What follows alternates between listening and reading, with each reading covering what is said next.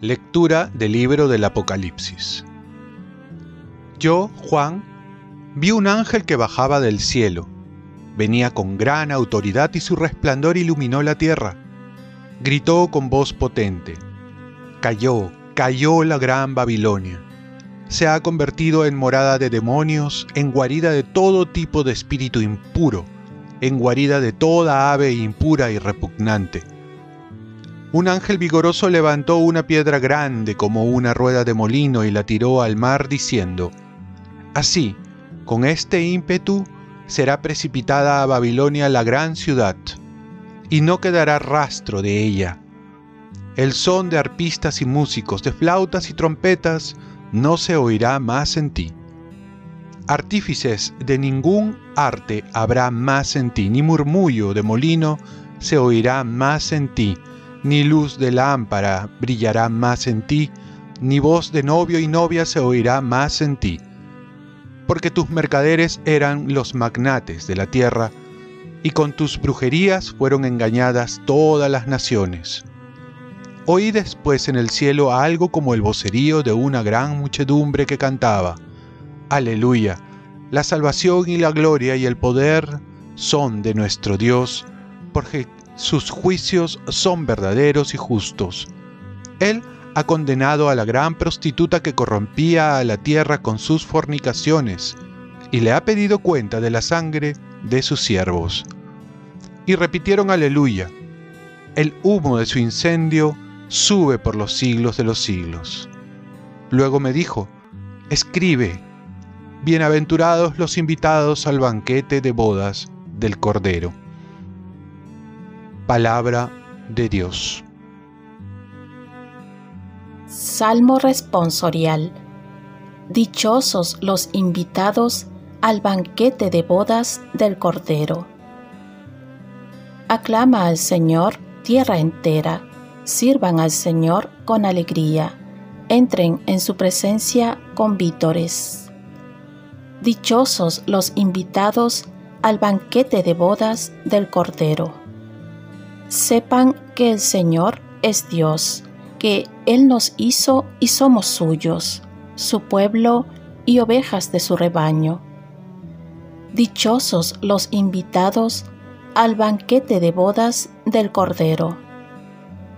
Entren por sus puertas con acción de gracias, por sus atrios con himnos, dándole gracias y bendiciendo su nombre Dichosos los invitados al banquete de bodas del Cordero. El Señor es bueno, su misericordia es eterna, su fidelidad por todas las edades.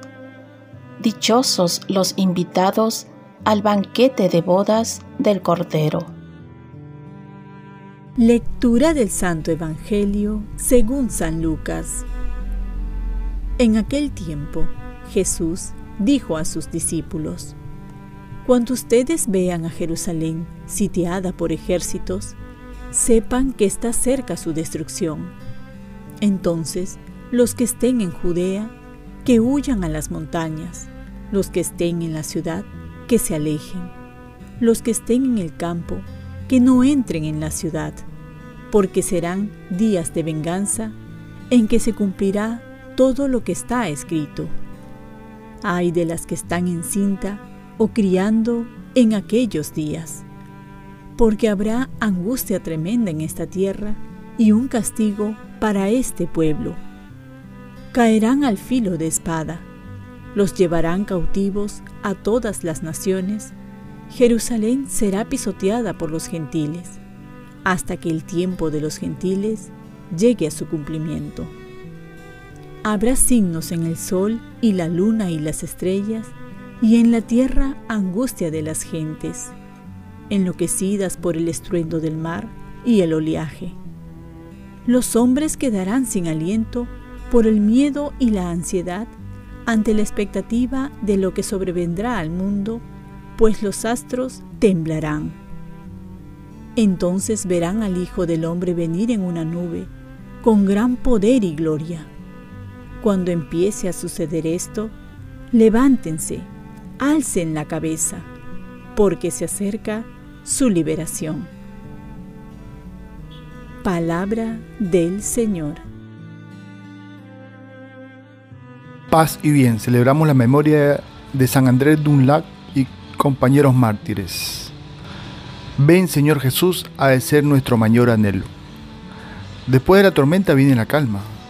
Es lo que también ocurre en la historia de los cristianos, que vemos como en la primera lectura se hace referencia a la ciudad de Roma, llamada la Babilonia en el Apocalipsis, centro de poder que dominaba el mundo, y en ese tiempo una ciudad imponente en la que nadie se imaginaba que iba a ser destruida.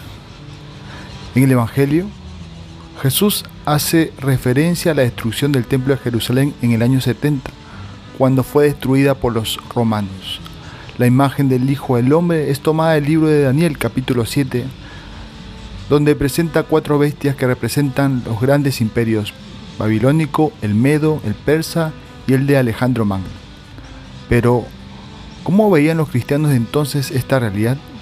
Ellos solían hacer oración con aclamación, diciendo Maranatá, que significa ven Señor. Y agregaban, el Señor está cerca. Es así que la iglesia se presenta como la esposa que espera a su esposo, que es Cristo, deseando que vuelva pronto para estar siempre con su amado, que es Jesús. La historia de fe y nuestra historia se asemeja a la de un parto, pues después del dolor viene el nacimiento de una nueva criatura. Igualmente, después de los momentos de tribulación, de purificación, viene el encuentro con Jesús, el encuentro con nuestra fe, el encuentro con la paz que solo Dios puede dar.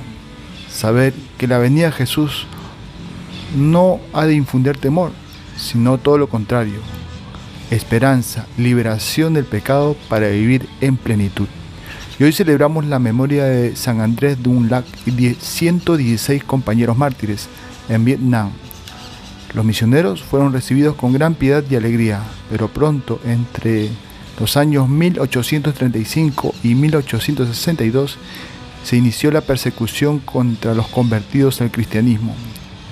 Entre los martirizados se encuentran obispos, presbíteros, religiosos y religiosas, catequistas, personas laicas de distintas condiciones sociales. Todos prefirieron el destierro, las cárceles, los tormentos, extremos suplicios y hasta la muerte antes de pisotear la cruz y desviarse de la fe cristiana. Oremos. Oh Dios, fuente y origen de toda paternidad Tú hiciste que los santos mártires Andrés y sus compañeros fueran fieles a la cruz de tu Hijo hasta el derramamiento de su sangre. Concédenos por su intercesión difundir tu amor entre los hermanos y que nos llamemos y seamos de verdad hijos tuyos. Ofrezcamos nuestro día.